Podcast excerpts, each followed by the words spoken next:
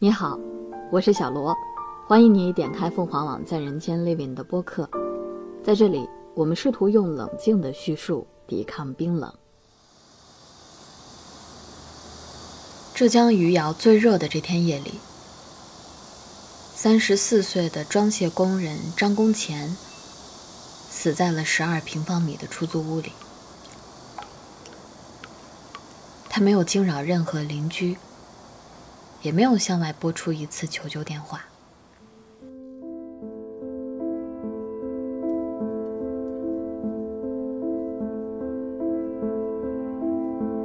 个别工友反映说，早在出事前两天，大概七月十二号的时候，张公前就已经有中暑的症状。他对他们说，他热得难受，想休息，但代班的说请假要扣工资。于是，他在三十九到四十一摄氏度的高温下，又接连加班了两天。余姚西货运站的监控留下了他最后的身影，吃力干活的身影。这个工友眼中的老实节俭、勤快能干的年轻人，多年用一身力气撑起一家老小生活的男人。如今他的死，成了这个家庭争取赔偿金的唯一筹码。但在谈判桌上，张公前生前就职的杭州湾物流公司不承认工伤一说，一度只愿出于人道主义补偿丧葬费三万元。半个月后。张公前的遗体被火化后带回了安徽蚌埠老家。张公前究竟是怎么死的？生前经历了什么？家属最终也没讨到一个说法。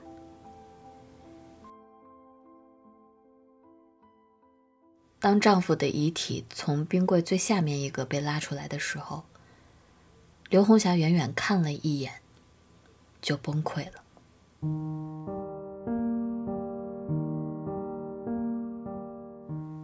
五天前，她和女儿还在跟丈夫视频聊天，聊了将近一个小时，跟孩子有说有笑的。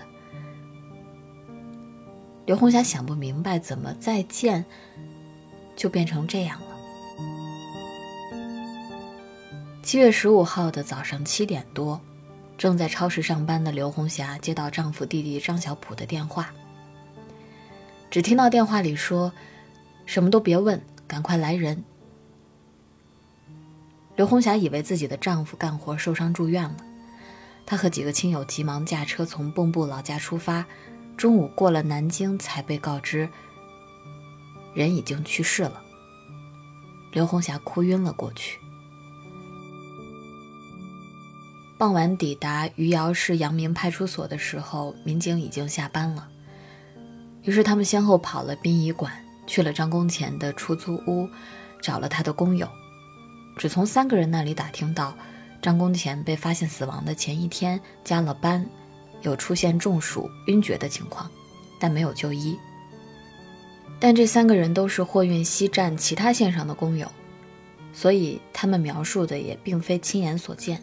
只是事后听说的，而与张公前一条线上的工友，要么否认上述说法，要么表示不知情。刘红霞曾用丈夫的微信从工作群里加了一位知情的工友，但第二天就发现丈夫的账号被踢出了群，此前加了好友的几位工友也都把他删了。后来，其他线上的工友也不大愿意说了。走访期间，有个工人说，张公前那条线几乎都是代班人的老乡和亲戚，有些人包庇，不敢说的，自己也被人警告过不要多事儿，小心老板找麻烦。家属们也先后咨询了多位律师，律师表示要搜集证据，证明张公前在工作期间发病，并且在四十八小时内死亡，即可认定为工伤。搜集证据有三个方向，一是证人证言。二是尸检查明死因，三是工作场所的监控。在什么都不肯说的工友面前，他们无计可施，只能寄希望于警方出具死因证明和调取监控。但接警民警多次向家属解释，当天出警之后勘察了现场，做了表面尸检，以排除他杀和刑事案件的可能。警方便无义务继续调查，后续要找相关的部门。而表面尸检无法明确死因，如果要解剖做理化尸检，家属需要自行委托第三方机构。之后，家属咨询了浙江中和司法鉴定中心，对方表示死亡原因鉴定一般写器官衰竭之类的直接死因，至于能否定性为热射病，要看相关的症状是否明确。热射病即重症中暑，是由于暴露在高温高湿环境中，人体控温系统失效，导致核心体温超过四十度。伴有皮肤灼热、晕厥、多器官衰竭的高致死率疾病。发现张公前签了劳动合同和交社保后，他们还咨询了余姚市社保局、宁波市第一人民医院职业病诊断办公室。前者答复既非上班时间、上班地点，也不是在上下班途中死亡，无法申请工伤鉴定。后者则明确说，即便做了理化尸检，明确死因是热射病。也无法直接归咎于工作单位和工作环境。职业病诊断实际上是要求国家工伤基金来赔偿，这个是有限制的，并且一定是要在工作当中发病。如果申请，也肯定会被判定为无职业病中暑。一开始只想查明人是怎么死的，问了一圈下来，刘红霞犹豫了。理化尸检要从头。胸腹全套解剖，她不忍心。其他亲属也认为，既然没有办法认定为工伤或者职业病，便没有必要去打扰死者。刘红霞心里乱得很。他说：“如果打官司有胜算的话，也可以打，但收集这么多天，一点证据都没有。”张公前的弟弟张小普想得更明白，他觉得既然人都不在了，家里以后还要生活，最重要的是尽可能的多要一点赔偿，因为公司怎么样，他都是有责任的。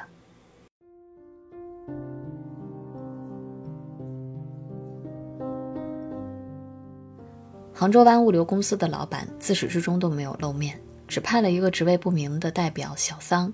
和家属接触。七月十九号，在警方和街道的调解下，家属和小桑进行了第一次的谈判。刘红霞记得，全程不到一个小时，主要都是自己人在说，另外三方不怎么说话，相互之间倒是用当地话说了不少，但他们听不懂。当提出六十万赔偿金的时候，街道的人讲了一句：“你要这么多钱有什么依据？”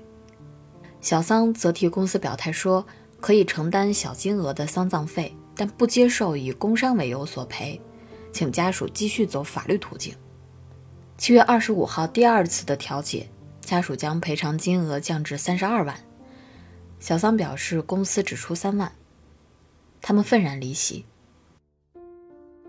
街道的人让双方各退一步，小桑出去给老板打了几分钟电话，结果和上一次一样。这个时候，张公钱已经在殡仪馆放了十天，家属也跑了十天，处处碰壁，最后一切又回到了原点。刘红霞每天一出宾馆门就感觉喘不过气，头晕到几乎站不住，只能强撑着，告诉自己不能倒下，不能添乱。这边的事情毫无进展，家里那边也让人焦心。八岁的女儿托给同事照看。在陌生的环境里，孩子哭闹了一晚上，他开视频哄了一个小时才睡着。刘红霞母亲是聋哑人，独自在家，心智相当于三岁的小孩，不会做饭。刘红霞每天看着家里的监控，看有没有人给母亲送饭，结果经常看到的是母亲站在家门口左右张望。上一次自己这么长时间没有回家是春节前父亲住院去世的时候。他估计母亲心里大概有个数了。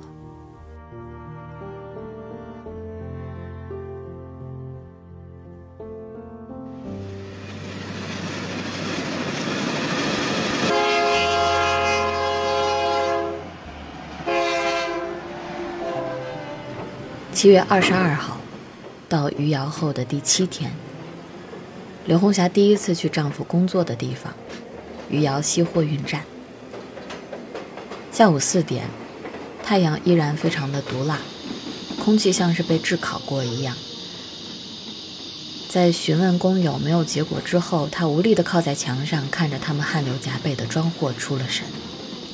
她之前想象不到丈夫上班是什么样的。只听他说过搬的是插排、灯具、衣服之类的，但出事之后看到他工作群里的视频，他看到的都是冰箱、空调这些大件的重家伙。很多人到这儿干一阵儿，觉得累，工资低就走了。五六年前，张工钱由表姐夫介绍来这里干活，一直干到现在，工资从最初的四千多涨到了六七千。张工钱很能吃苦。这是从小就练出来的。他小学三年级辍学，家里四个小孩，作为老大，他常常跟着父母下地干活。再大一些的时候，他去镇上的木板厂做学徒。二十岁出头，和弟弟一起外出打工，在浙江义乌一个饰品厂上班，每个月工资一千上下。那个时候，家里就开始操心他的婚姻大事，他自己也没少发愁。好在这份踏实。被刘红霞一眼相中。那个时候，刘红霞的父亲因为车祸卧床，哥哥在海南开船，常年不在家，家里就因此考虑招婿。两家相距不远，张公钱的父母也同意他做上门女婿。两个人谈了两个多月就结婚了。刘红霞说起丈夫，会说他特别暖。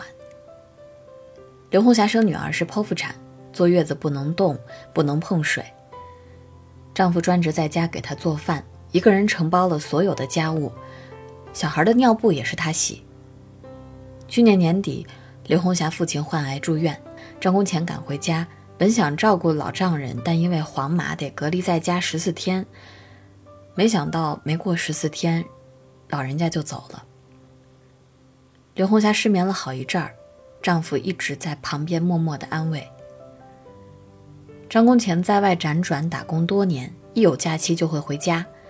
他不抽烟，不打牌，就在家里陪孩子，分担家务。偶尔一家人出门遛个弯儿，去县城逛个街，生活简单而知足。自从张公钱在货运西站干活，就很少回家了，因为请假要扣工资。两个人都空闲的时候，大多是开视频聊天儿。刘红霞经常叮嘱他说：“干活要是太累太热，就请假休息，大不了少挣天钱。”他每次都答应，但不一定会这么做。自打结婚，张公钱对钱就很在意，他一直想为这个家能挣多挣，能省则省。张公钱在离货运西站不远的丰南村租了一个瓦房单间，房租两百元，除了床、家电、家具都得自己配。他没有装空调，只买了两个小的电风扇。住他对门的前工友刘涛说：“张公钱连吃饭都很节约，很少买肉。去年冬天，他一个萝卜吃了一天，吃完萝卜还用腌萝卜的汁儿拌面条吃。平时他还会在货运西站捡些废铁皮，用电瓶车一点一点带回来攒着，每个月能卖两百多块钱。张公钱的抠只对自己，对家人却很舍得花钱。”刘红霞说：“女儿要什么，她买什么。在家里常常骑电动车出去转一圈，孩子手里就会有点好吃的好玩的。今年的六一儿童节，他还给女儿买了一个比女儿还高的兔子玩偶。女儿每天都抱着他睡。每年的情人节、五二零、母亲节、生日，张公钱都会给妻子准备礼物。去年情人节，超市人很多，刘红霞正在收银台忙着。”丈夫突然带女儿出现在眼前，把藏在背后的鲜花拿出来，递到她的面前。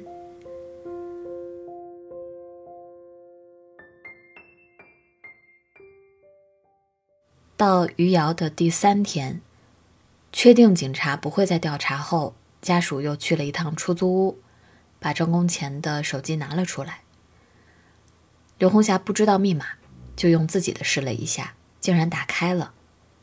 那一刻，她冥冥中觉得，是不是丈夫想最后再给她一点线索？打开手机后，发现七月十四号的十一点十八分，也就是张公前被发现死亡的前一天夜里，张公前的代班汪买庆给他打了一通电话，响铃五十三秒未接，紧接着又给他发了两条的微信的语音，内容大概是让张公前如果觉得不舒服就去开点药吃，如果是感冒就开发烧药。刘红霞仿佛抓住了一根稻草，赶忙去问律师，但律师却说这不算什么证据，希望又一次破灭了。七月二十二号，家属去货运西站问汪买庆，对方还是坚称十四号的时候张公前没有中暑，也不知道他不舒服。于是家属又质问道：“那为什么张公前死前的前一天晚上他会给他发消息呢？”汪买庆支支吾吾说不清楚。张公前死后没有多久，左邻右舍都搬空了，只有他的租屋仍然是原来的样子。电饭煲里剩了一点饭没有吃完，砧板和碗都没有来得及洗。冰箱里放着一盘炒好的菜，四瓶啤酒，几条辣椒和一根西葫芦。冰冻层里冻了八瓶水，应该是准备带去上班喝的。妻子给他买的新衣服和新鞋子不舍得穿，一直放在枕边。墙上挂着的蓝色的双肩包，是他二月份离家时背走的。刘红霞回忆起二月分别时的场景，她记得那天早上五点起来送丈夫到村路口坐大巴，丈夫就背着这个蓝色的双肩包，包里塞满了自家种的花生。拉着行李箱，手上还拎着她准备的面包、零食和水。丈夫要赶一天的路，去开始新一年的忙碌。今年春节后回到余姚，张公钱换到了杭州湾物流公司承包的川渝线，跟着贵州人汪买庆干。刘红霞说，她本来不想换的，因为原来的工资也有六七千。但汪买庆一直劝他来说，这边工资开得很高，保底八千，上万都有可能。张公前想多挣点钱，也不太会拒绝人。虽然没跟表姐夫一起干了，但两条线距离很近，彼此干活都能看见。表姐夫徐广田说，张公前新换的这条线，十个人左右，忙的时候一天要装七八个车皮。从早上八点一直干到晚上十一点，人手是远远不够的，因为高温期干一会儿都得喝点水，人少就不可能多休息。当天的活必须当天干完，火车到点准时拉走，货没装完的话要罚款。一个车皮五百六十元，几个人干几个人平分，干得好的话一天能挣三四百块钱。徐广田说：“张公钱比较憨厚，什么杂活都干，休息的时候不多，一般喝了水就回来了。身边人对他的评价都是勤快忠实，干活不会偷懒。”六月中旬开始，活儿渐渐多起来了，天气也一天比一天热。出事之前，刘红霞总听丈夫提起这段时间好累。活儿很多，太热了，衣服都不带干的这一类的话。住在附近的前工友付红军在出事前两天听张公前说热得不舒服，他不确定是七月十二号还是七月十三号，这两天余姚的最高气温都是三十九度，张工前的工作量和之前也差不多。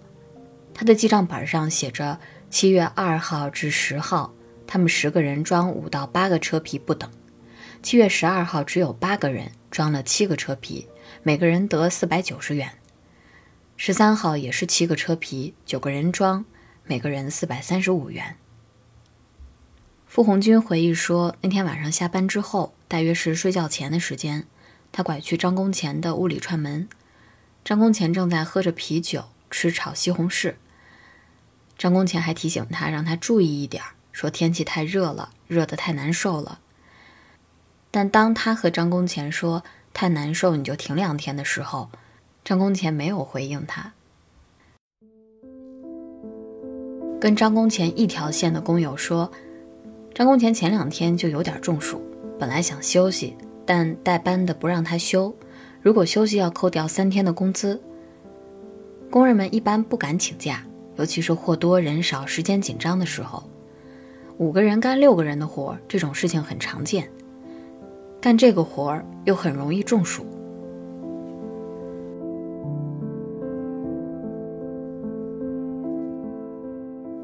自从张公前去世之后，工地的老板们也怕了起来，请假不再是难事儿，甚至有老板给工友买了防中暑的药。有的老板夏天会给工人买水和防暑药，发三个月的高温补贴；有的老板则什么都没有。张公前的工友罗刚说，老板有买防暑的藿香正气水放在办公室，出事前四五天，张公前就去喝过了，但他喝不下去，一喝就吐掉了。张公前事件带来的另一个变化是，现在老板们看工人们装货满身是汗，都会主动叫他们来休息。火车里面四面都是铁皮，中午最热的时候，外面气温高达四十度。很多工人说，在里面光待着不干活，汗都流得不得了。晚上在里面装货，衣服也一直是湿的。当货车和火车都来了，有人负责从货车上卸货，有的负责开叉车运货，有人负责在火车上装货，而张工前基本都是在火车上装货。货场里到处都是监控，对准了每一个装卸点。前工友刘涛提醒张工前的家属去看监控，只要监控调出来，什么事情都明白了。历经多日的请求后，家属最终在第二次调解的前一天，看到了七月十四号张工前工作时的监控。这一天，余姚市气象台发布了高温红色预警信号，最高气温达到四十一度。防暑降温措施管理办法第八条规定，日最高气温达到四十度以上，应当停止当日的室外露天作业；日最高气温达到三十度以上、四十度以下时，用人单位全天安排劳动者室外露天作业时间累计不得超过六个小时，且在气温最高时段三个小时内不得安排室外露天作业。通过家属看监控的笔记，可以大致还原张工前生前最后一天的劳动。早上八点三十三分，前一天加班到近晚上十一点的张工前骑着电瓶车到达货场，五分钟之后就开始干活。除了九点多到十点多近一个小时没货及中午的吃饭时间，张工前白天都在卸货，一般干几分钟到二十几分钟不等，便消失在了监控里，休息几分钟到十几分钟不等。下午开始显露疲态，十八分钟内休息了四次。在随后的一个小时的时间里，又休息了五次。等到下午的四点十五分的时候，货还没有卸完，别的工友还在干，张工前就离开了，往休息室的方向走去。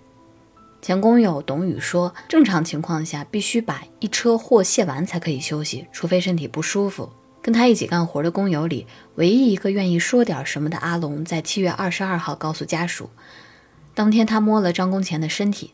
烫乎乎的，感觉到他人不舒服，让他去医院看一下，他又不去。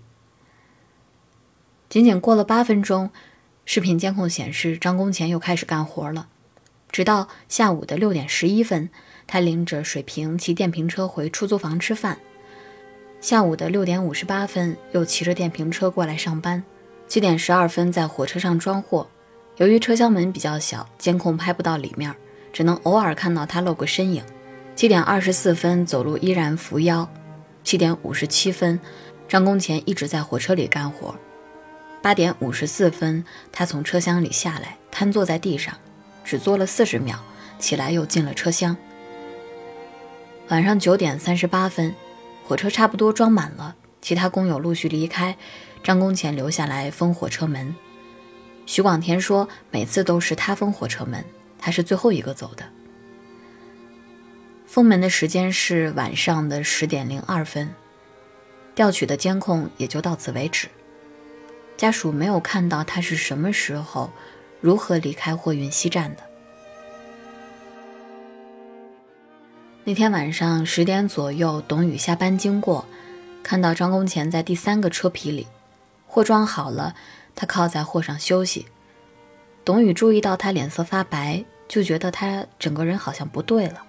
刘涛说，张公钱死后，大家都在后面议论，说他傻，不舒服要回家。要是去了医院，可能什么事儿也没有，或者死在西货站里，什么问题都解决了。偏偏死在了自己的出租房里。那天晚上，刘涛在屋里开着空调没出门，不知道张公钱什么时候回来的。法医说他身上有酒气，大概是回到出租房之后，他还喝了点冰啤酒，这是他的习惯。第二天早上七点十分，刘涛的闹钟响了，他起来上厕所，看到张公钱的窗户开着，却没有动静。平常这个点儿，他不是在洗脸刷牙，就是在炒菜。两个人都是八点上班。刘涛每天早上叫他一次，但这次他没有回应，躺在床上跟睡着了一样。法医初判死亡时间是三个小时以上，他是否在睡梦中离开的，不得而知。七月二十八号，在第三次调解失败之后。刘红霞和女儿等人抱着张公钱的遗像去市政府大楼门口请愿，立刻被接待了。当天下午，在政府调解员的助力下，家属和杭州湾物流公司签订了赔偿协议。协议没有给家属一份，内容大致是：可能劳累过度导致其在出租屋内死亡，给予人道主义补偿和精神抚慰金八点三万元。金额和预期相差甚远，但奔波半个月。每个人都已经筋疲力尽，大家都不想再耗下去了。刘红霞只能够接受现实。七月二十九号，她带着丈夫的骨灰和身旁哭睡的女儿，赶夜路回了家。张工前的社会保险参保证明显示，截止出事前，他只交了三个月的养老、工伤和失业保险，缴费的基数是三千九百五十七元。八点三万元的赔偿金，尚未领到的七月份工资以及社保账户里的钱，就是张工前留给家人的最后遗产。以上就是这期播客的全部内容，感谢你的收听，我们下期再见。